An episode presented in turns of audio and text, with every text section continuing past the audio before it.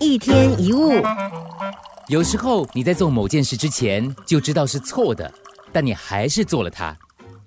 走一条明知不该走的路，爱一个明知不该爱的人，发一个不该发的脾气，介入一件不该介入的事，就好像着了魔一样，不管周围的人怎么劝你，你都执迷不悟。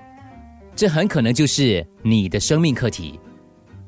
无论做了什么，都是每个人在进化当中所需要的，所以不要去评断或谴责，因为他们所经历的正是他们所需要的，而你所经历的也正是你所需要的。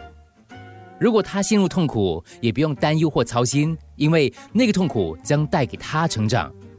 如果那个痛苦将给他一个新生命，那你就不应该去帮他。有时帮助不但害了他，也会害了你自己。某一个晚上，朋友 A 打电话来，他向我抱怨朋友 B。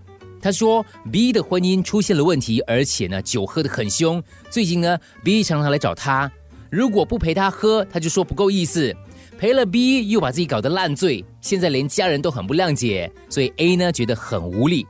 这个 A 滔滔不绝地说着，最后就问了。哎，你不觉得他病了吗？我看他很痛苦嘞。你觉得我们应该怎样帮他哈？其实我不认为我们帮得上忙。我比较关心的是你，你怎么帮你自己啊？如果有一个人坐在会漏水的船上，你不能只是一窝蜂的冲上船帮助他，可能你在岸上提醒他应该怎么把水给弄出来，否则不但加快沉船，连自己都可能一起灭顶。在我们的生活周围，不难发现，太多人都是操太多的烦，担太多的心。放不下的小孩，放不下的老公老婆，放不下的双亲，放不下堕落的朋友。但是我们必须知道，人总是要成长的，不管任何年龄。